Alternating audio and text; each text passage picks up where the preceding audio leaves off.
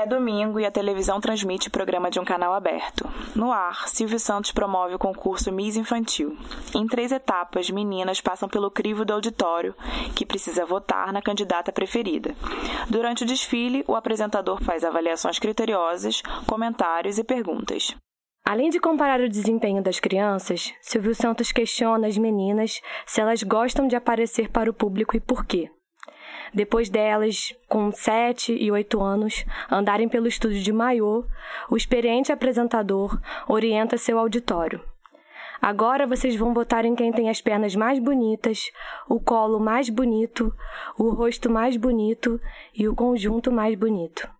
A busca pelo belo acompanha a história da humanidade. Desde a antiguidade, homens e mulheres refletem sobre a beleza e procuram o belo no outro, nas coisas e em si mesmos. Mas por que o Miss Infantil do Silvio Santos só tem meninas? O concurso, que foi ao ar dia 22 de setembro, em pleno 2019, é só um exemplo mais escancarado do que a gente vê todos os dias. A sociedade impõe às mulheres um padrão de beleza inalcançável desde a infância, quando estamos construindo nossa personalidade e ainda tentando entender o mundo e o nosso lugar dentro dele. Além de ser também um exemplo de erotização infantil, um buraco mais embaixo que a gente traz em outros episódios. O tema do 18º episódio do Ventre Nós é embelezamento, um assunto extenso que poderia ter muitos caminhos possíveis para discussão. É conversa para fechar o bar. Por isso, a gente começa já sabendo que não vai dar conta de falar sobre tudo.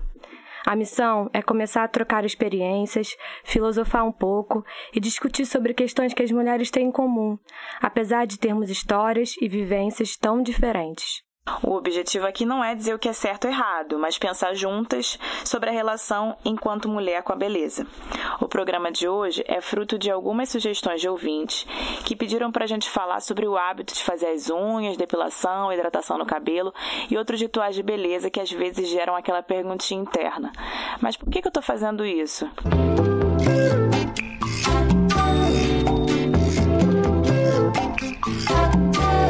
Inclusive, quando a gente fala que o Ventre Nós é um programa sobre o corpo feminino, tem gente que pergunta que se é sobre isso, se é sobre cuidados com a pele, cabelos.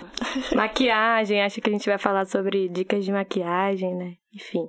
Para deixar essa conversa muito mais rica e divertida, a gente convidou a Mariana Figueiredo, nossa amiga, designer do Ventre Nós e dona da risada mais alta e gostosa de ouvir.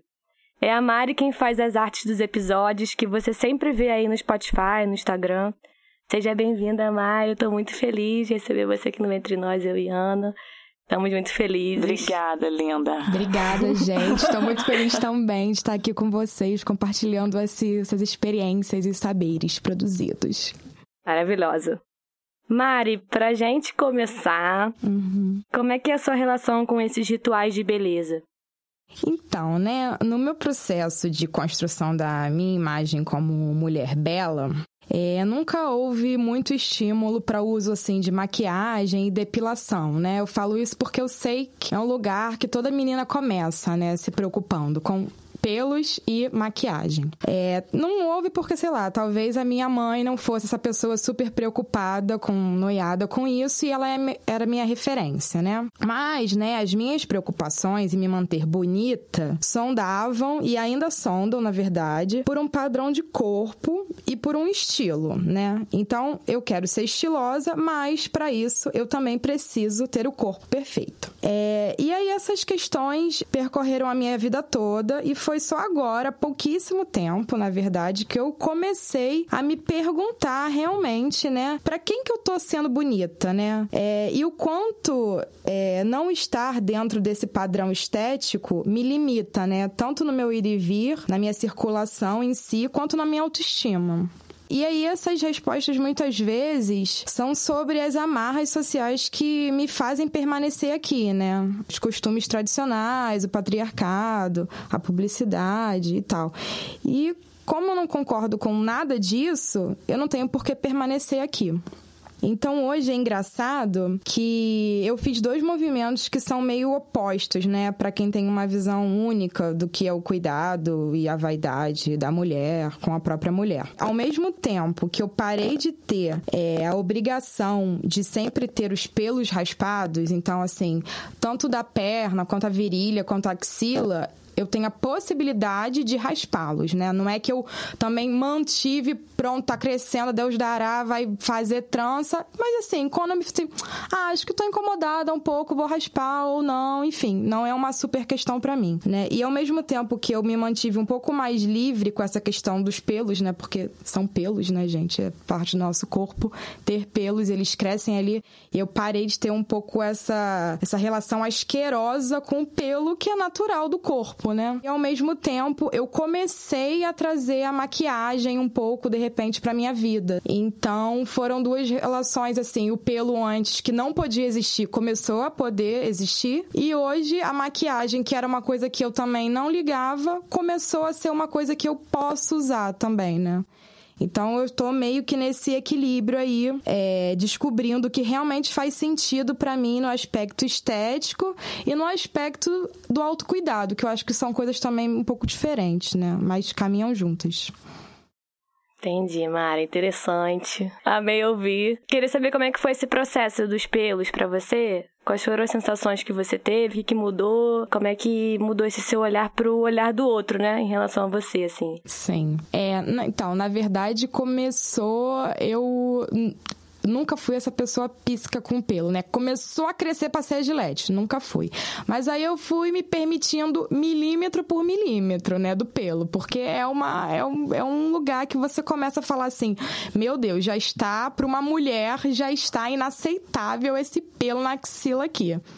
O axila a gente ainda consegue esconder, né? Porque a gente tá de blusa no trabalho e tal. Mas no trabalho, principalmente, o pelo da perna era sempre uma questão, assim. Parecia que era conspiração. O lugar que eu tava, tava todo mundo olhando pra minha perna, né? E será assim... que tava ou será que você achava que tava? Pois é, com certeza eu acho que acha que tava, né? Porque, assim, se a minha presença vale o pelo que eu tenho na perna, as pessoas estão mais interessadas no pelo que eu tenho na perna do que no que eu tô falando na minha energia, tem alguma coisa errada, né? Muito errada.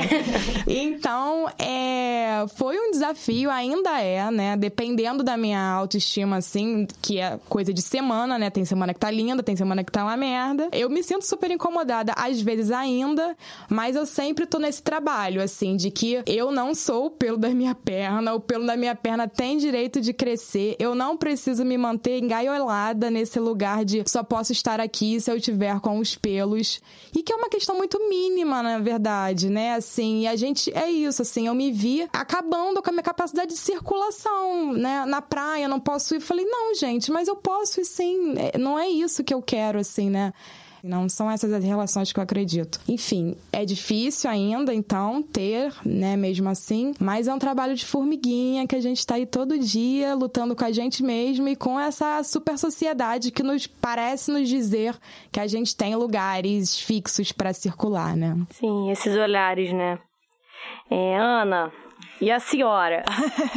tem algum ritual de beleza que você já parou pra pensar e falou, não aguento mais, ninguém aguenta mais, pelo amor de Deus, eu quero parar. É engraçado, a Mari foi falando essa coisa do pelo, e aí eu fui refletindo aqui. Pelos da virilha mesmo, que são, né, polêmicos. Uhum. É, e passei por uma situação recente em que eu tava deixando crescer, porque, sim, porque eu não tinha muito motivo para tirar. E aí, numa relação, né, sexual, eu tive que falar sobre isso. Eu me senti levada a ter que falar sobre isso, sabe? Sendo que nenhum Se justificar, rapaz, né? Nenhum rapaz nunca virou para mim e falou que não tava depilado e que não foi assim, eu não pedi permissão, mas eu tava na verdade pedindo, né, para ser eu, para os meus pelos poderem estar ali se causava algum incômodo. E é isso, a gente tenta, né? A gente tá sempre refletindo sobre isso, pensando, tentando avançar, mas essas coisas que acontecem dão sinais pra gente que a gente ainda tem muita coisa para mudar, né? Fora cabelo, né? Que é o que a gente conversou no episódio sobre hipersexualização da mulher negra. A gente conversou um pouco sobre isso. Falei um pouco do, da minha história com o meu cabelo, que é uma coisa de padrão, né? Passou a não fazer mais sentido para mim. Em algum momento eu parei de alisar o cabelo. Unha também era uma coisa que eu perdi umas boas duas horas todo sábado fazendo. E aí eu falei, gente, chega. Fui num casamento semana passada sem fazer a unha. Tá de parabéns. Não é que eu cheguei lá e tinha gente que tinha feito, eu fiquei tranquila. Não é isso. Mas também tinha gente que não tinha feito a unha. Eu falei, gente, é isso. Vida que se segue. E você, linda, bela? Conta pra gente. Fiquei refletindo sobre esses rituais. Eu faço muitos deles. Agora eu tô cada vez mais abandonando pelo caminho essa coisa da unha. Eu lembro de, ainda criança, adolescente, fazer a unha domingo pra ir pra escola segunda. Fazia a unha e era uma questão e tal. E pelo também. Eu tenho muito pelo no corpo. Então, desde novinha, os pelos foram. Eu lembro da sensação de estar com a perna muito peluda na, na escola, criança, na quarta série. E a partir desse momento, tipo, 10, 11, 11 12 anos, eu comecei a buscar essa depilação de todas as formas. Eu ainda tinha alergia a gilete. Foi ladeira abaixo. Aí, a partir daí, gastei milhares de... Acho que do... tem 13 anos que eu faço... De... Os 15 anos que eu faço depilação virilha, né? Vou naquele local, naquela tortura mensal. E ultimamente, esse questionamento, por que eu faço isso, está cada vez mais forte. É o que a Ana falou, principalmente em relação à virilha. Na adolescência ainda era relacionada à praia, eu não podia mostrar para ninguém, então eu lembro de eu ficar horas tirando com pinça nas férias, assim. Ficava horas, perdia várias horas de praia às vezes, da zoação de adolescente saudável, para ficar me torturando com a pinça. E aí também a depilação em relação ao sexo, com certeza foi uma questão por um tempo e agora eu tô um pouco mais tranquila com isso. Eu também avisava, eu também como se eu tivesse que é, olha só, hoje não tá muito legal para você, você. É, eu sei que. Como se fosse errado com a outra pessoa, né, mesmo? E aí eu deixava de fazer algumas coisas no sexo por causa disso. Sei lá, a sexo oral não deixava porque minha depilação não tava muito legal. Que absurdo. Aí deixava às vezes de ter. de conseguir, né, ter algum. ter orgasmo por causa disso. para você ver que loucura, gente. Mas enfim, é um processo. Mas eu acho que hoje ainda me permito eu acho que eu tô um pouco menos presa a isso, assim, tô pensando mais sobre isso. Tá sendo melhor para mim. Legal isso, Bela, esse seu processo que você tá se desconstruindo, né? Tentando quebrar algumas, alguns desses paradigmas. Acho que estamos todas, né? Nessas tentativas. É, mas acho importante a gente fazer uma ressalva também houve, né, ultimamente, há alguns anos, os padrões de beleza se alargaram um pouco, né? Algumas pessoas que não eram consideradas dentro do padrão passam a ser consideradas em algum nível também, né? A mulher negra que aparece na mídia agora ganha projeção como uma mulher bonita, reconhecimento, né, na verdade, como uma mulher bonita. E a beleza, nesse caso, ela, ela cumpre um papel político, né? Ela cumpre um papel de algo que foi sempre renegado e que agora é reconhecido. Então, isso também tem uma potência. A gente está falando aqui de beleza, de rituais, na verdade, né?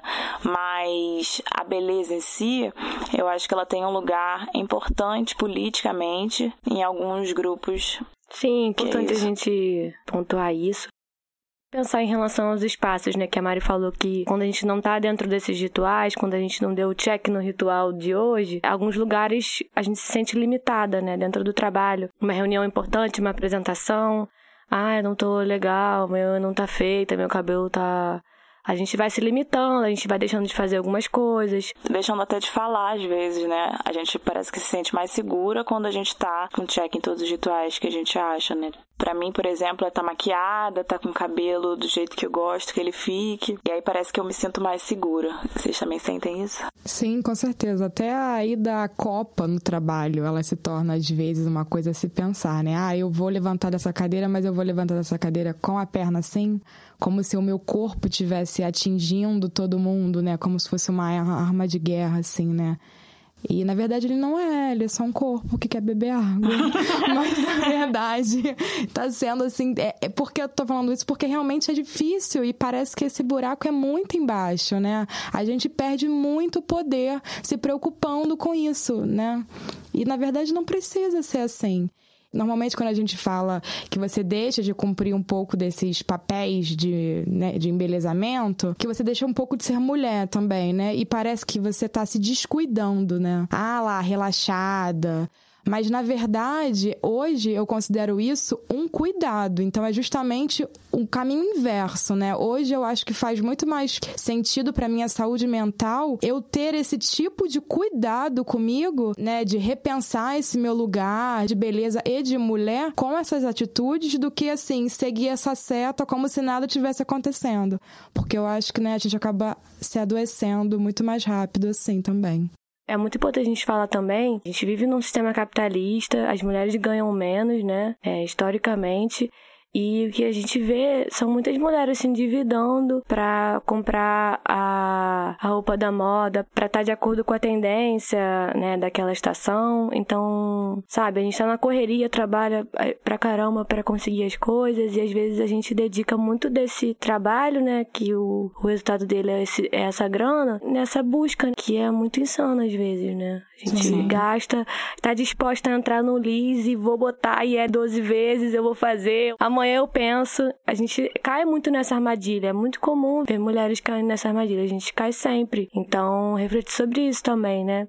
Seguindo a linha do que a Mari falou, ainda tem essa pecha aí de autocuidado, né? Mais uma palavra que está se esgotando e, e muitas vezes ela tem uma conotação importante da gente é, se colocar no centro, né, das nossas vidas, mas outras vezes a coisa vira só um commodity para vender cosmético, como se se cuidar fosse intensificar essa busca pela beleza, que já é tão. Não é nada novo, na verdade, né? É uma coisa bem antiga. E nunca tá... ninguém chegou lá, né, também, né? Exatamente, que tá vindo com uma nova embalagem. Com certeza, Ana. A gente não pode pensar que vou para minha casa agora, vou fazer uma máscara no, no rosto e vai ficar tudo bem para sempre. Uma máscara cara, tá? Exatamente as marcas ficam muito felizes. É, pois é. No Brasil é um mercado especialmente consumidor, né, dessas coisas. Entre Estados Unidos, acho que China também estão lá no alto, mas a gente está nesse top aí. É, com certeza, quando a gente vai falar de beleza, da busca pela beleza, né, esse padrão de beleza imposto entre nós mulheres, Três mercados ganham muito com isso: o mercado de cosméticos, cirurgias plásticas e da pornografia. Então, ele não tem como a gente não associar Há um tempo já as pesquisadoras que estudam esse assunto já fazem esse link desses três mercados com essa busca insana pela beleza.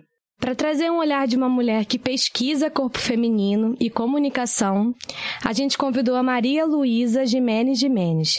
Malu é filósofa, professora, ativista, doutoranda e pesquisadora na Faculdade de Comunicação e Artes da Universidade Federal do Mato Grosso, idealizadora do projeto Lute como uma Gorda. Muito obrigada por aceitar o nosso convite, viu, Malu? Eu que agradeço. É uma honra poder falar sobre isso. Então, Malu, por que, que ser considerada bonita é uma questão tão central na vida das mulheres?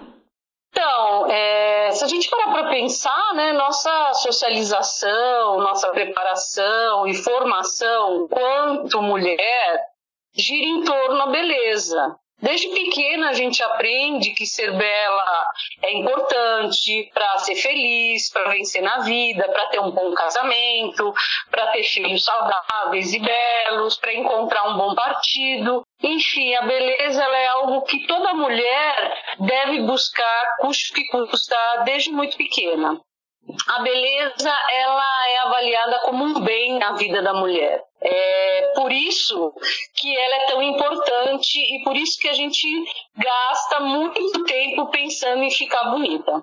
Tem uma, um pensamento da Naomi Wolf, não sei se vocês conhecem esse livro, O Mito da Beleza, como as imagens é, da beleza são usadas contra mulheres.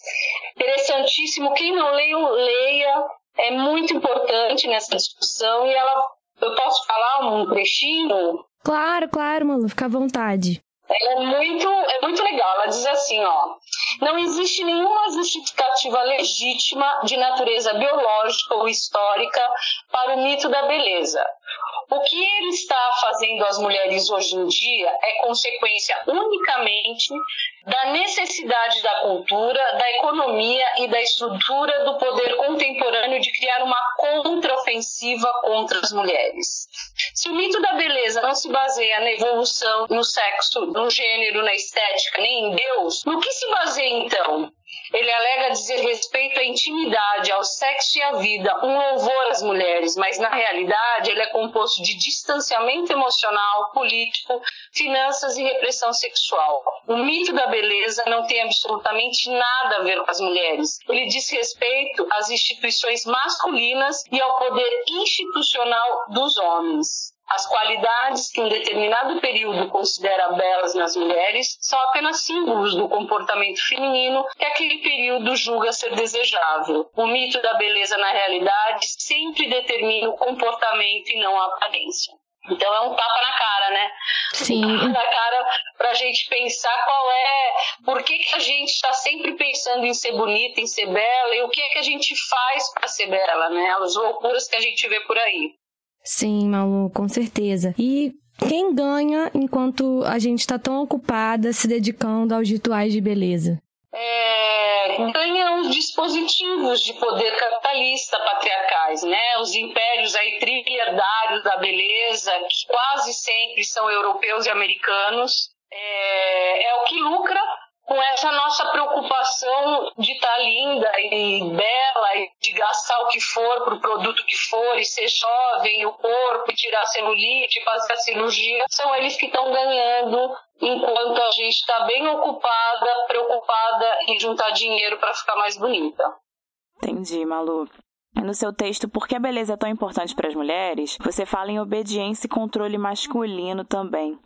Como é que essa busca pela beleza nos padrões que a sociedade impõe torna a gente obediente?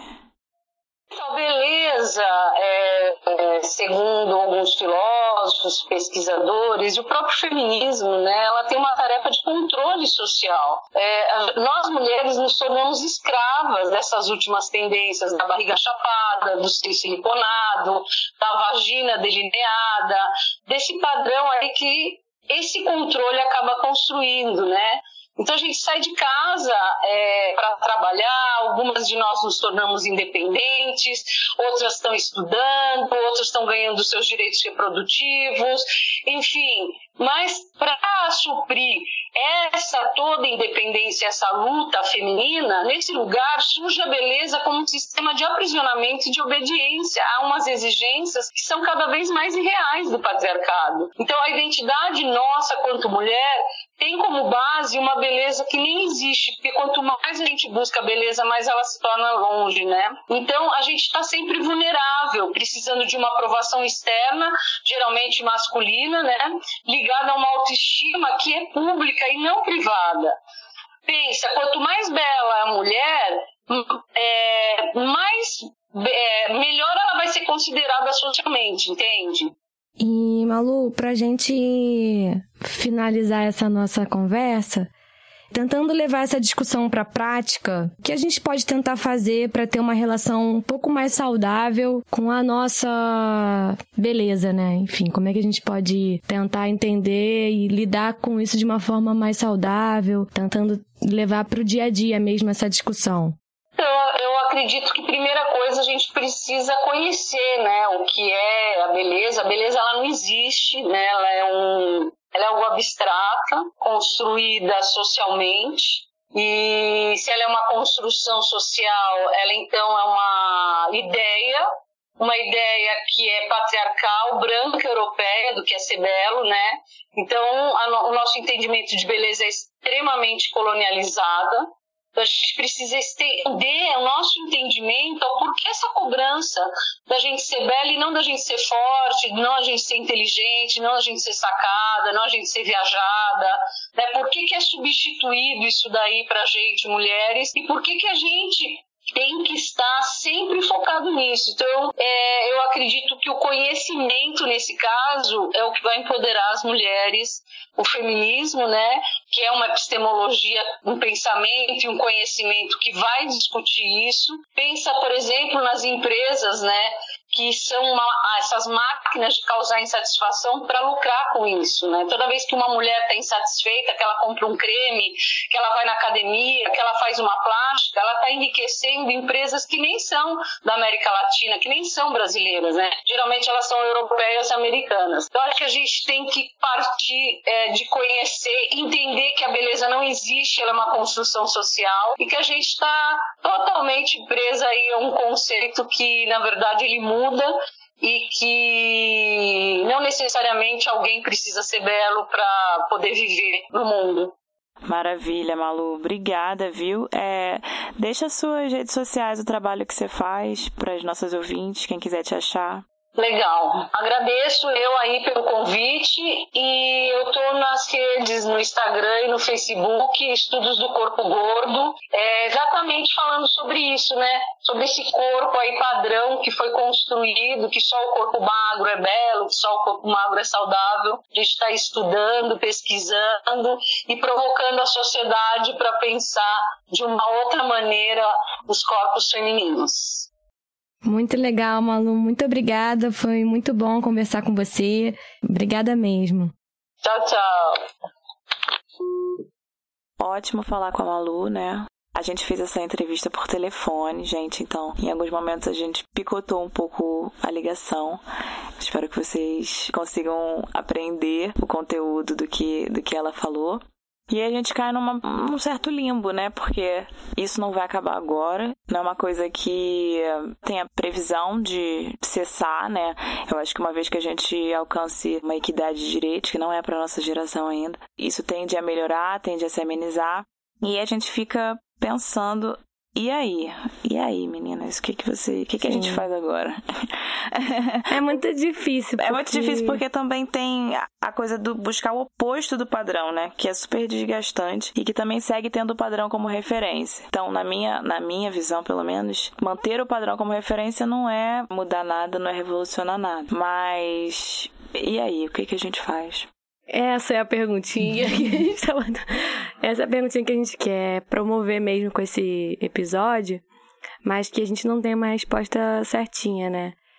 A gente está nesse processo, ele é importante, mas a gente tem que pensar quais rituais te deixam numa situação desconfortável. Em que situações você se sente muito distante de quem você é. Isso aqui não faz, não tem nada a ver comigo, eu não queria estar aqui, mas eu tô fazendo. Acho que para começar, né, Ana, pensar nesses rituais que te causam desconforto, que te causam algum tipo até de sofrimento, né? Então, isso faz sentido para você?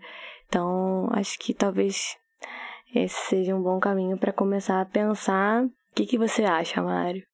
É, eu acho que é por aí mesmo. E assim, a gente quer muito resolver os nossos problemas de autoestima com a beleza, né? É, então parece que a única obrigação da mulher é isso, ser bela, né? E aí, quando você não tem esse atributo para oferecer, você não tem atributo nenhum. E aí a gente consegue levar isso pra desvalorização da mulher mais velha, né? Como é que fica a mulher mais velha dentro disso aí se ela é instantaneamente associada com uma mulher, uma mulher que não é bela, então ela perde-se o valor na sociedade, né? Mas eu acho que é isso, assim, a, a busca pela beleza vai continuar existindo, infelizmente, mas é ver esse espacinho é, aonde você consegue um, ter um cuidado com você. É, você falou muito bem, Mário, do, tipo, a beleza não é o único caminho pra gente se sentir valorizada, né? Certeza não é o caminho. Tipo, tem vários outros caminhos que a gente Sim, pode buscar. E o que, que a gente tá deixando de olhar quando a gente só privilegia Sim, essa acho que a gente questão pode... da beleza, Sim. né? É, que não é isso, não é um único recurso, né? Tô triste, vou me maquiar para ficar mais, me sentir mais aceita, assim. E por que que eu tenho que me sentir sempre desejada conforme esse atributo do belo, né? Eu posso não ser tão atraente fisicamente, mas eu tenho várias questões atrativas, né?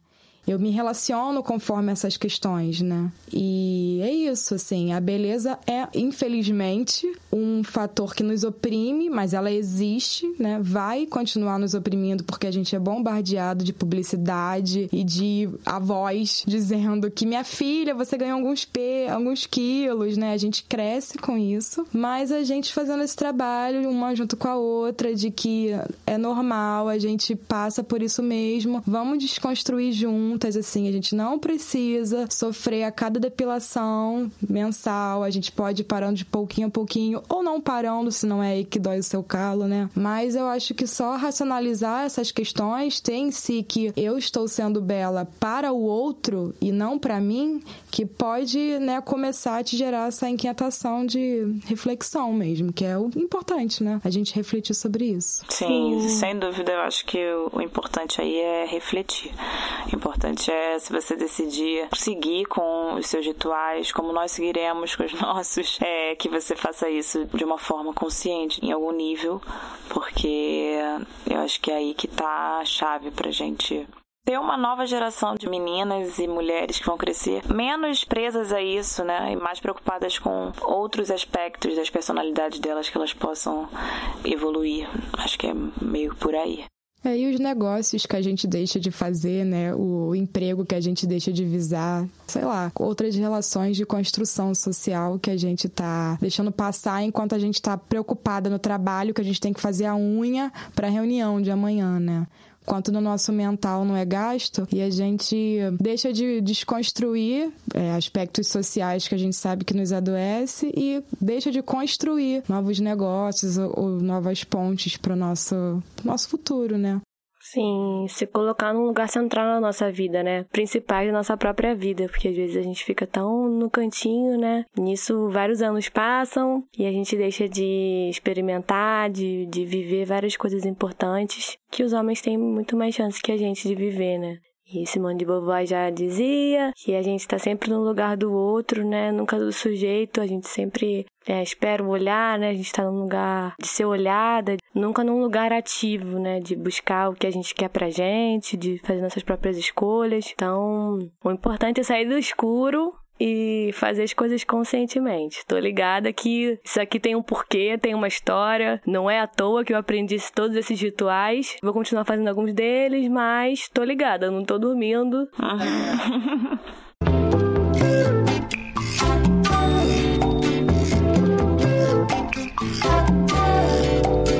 Chegou a hora do cá entre nós um relato de uma mulher sobre o tema do dia. Oi, gente, tudo bem? Meu nome é Eric, eu tenho 26 anos, eu sou estudante de psicologia e eu queria compartilhar com vocês um pouquinho da minha história que conta sobre meu processo identitário. Ele foi atravessado diretamente por questões estéticas também, mas me proporcionou um autoconhecimento, uma redescoberta e principalmente uma afirmação da minha identidade. Toda essa história começou quando eu era bem novinha. Eu tinha lá meus 11 anos, era uma criança praticamente. E foi quando decidi fazer meu primeiro relaxamento químico capilar, porque para mim não era possível existir no mundo de forma natural. Eu precisava mudar os meus cabelos, eu precisava torná-los socialmente aceitos, eu precisava me sentir dentro dos padrões. E eu gostaria também assim de frisar que tem uma questão, né, individual, mas a gente também é empurrado a seguir determinados padrões. A gente também é estimulado a querer se encaixar, porque se encaixar dá uma sensação de pertencimento, né? E isso é algo que faz parte. Então, foi a partir dessa idade que comecei a fazer relaxamentos no meu cabelo. E depois de um tempo, eu pulei para escovas progressivas. Eu fiz todas as possíveis e eu fiquei nesse movimento por uns bons anos. Foi só lá para os meus 19 20 anos quando eu comecei a repensar sobre esses padrões e o porquê de eu querer me encaixar neles. Porque querer me encaixar também me causava um certo adoecimento. E aí foi quando eu quis passar pelo processo de transição capilar, né? E ele consiste em que você pare de usar química e deixe seu cabelo crescer naturalmente.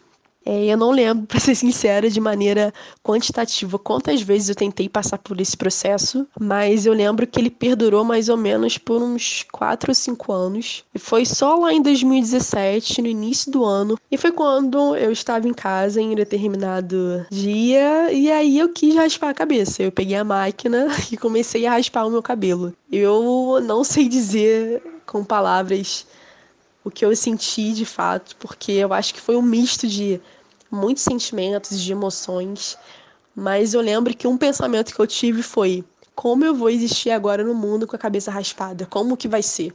Porque eu estava tirando de mim uma coisa que é passada como algo que está muito atrelada à mulher, né? Que é ter cabelo.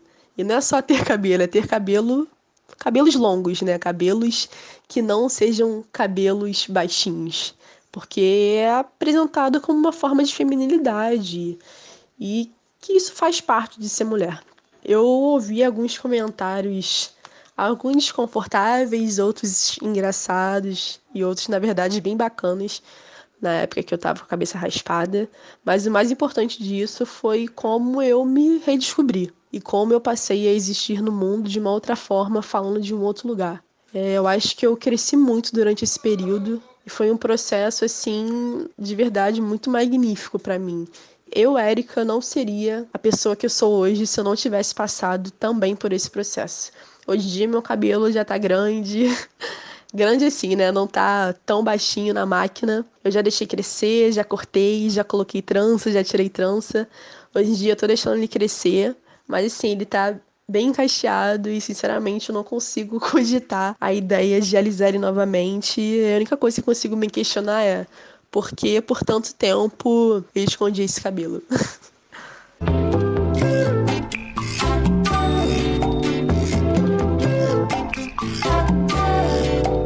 isso, gente. Encerrando mais um Ventre Nós. A gente agradece a presença da Mari aqui com a gente hoje. Obrigada, gente. Foi incrível poder compartilhar isso com vocês e com as ouvintes maravilhosas. Foi muito bom, Mari, trazer você para o estúdio. Você já faz parte do Ventre Nós, está sempre apoiando a gente, nossa designer maravilhosa. E com certeza outras discussões anteriores a essa você esteve presente, né? É, às vezes eu me preparo para um programa muito conversando com você. Então foi muito bom te ter aqui. Muito obrigada. Obrigada a vocês, meninas. Gente, como a gente sempre pede para vocês seguirem as nossas redes sociais, a gente está no Instagram, no Facebook, no Twitter, estamos também no YouTube, onde a gente sobe os episódios por lá, sempre como Ventre Nós, é só procurar Ventre Nós, falar para as amigas procurarem Ventre Nós em todas essas redes e achar a gente por lá. Se você quiser mandar um e-mail, você pode mandar para o ventrenós@gmail.com Pode falar com a gente também pelo WhatsApp no 021 96512 2594. Mandem sugestões, mandem pra gente o que vocês acham do programa, que o Ventre Nós é seu e a gente tá aberta para escutar vocês, meninas. É isso, muito obrigada. Esse foi mais o Ventre Nós comigo, Ana Gabriela Nascimento. E comigo, Isabela Borges.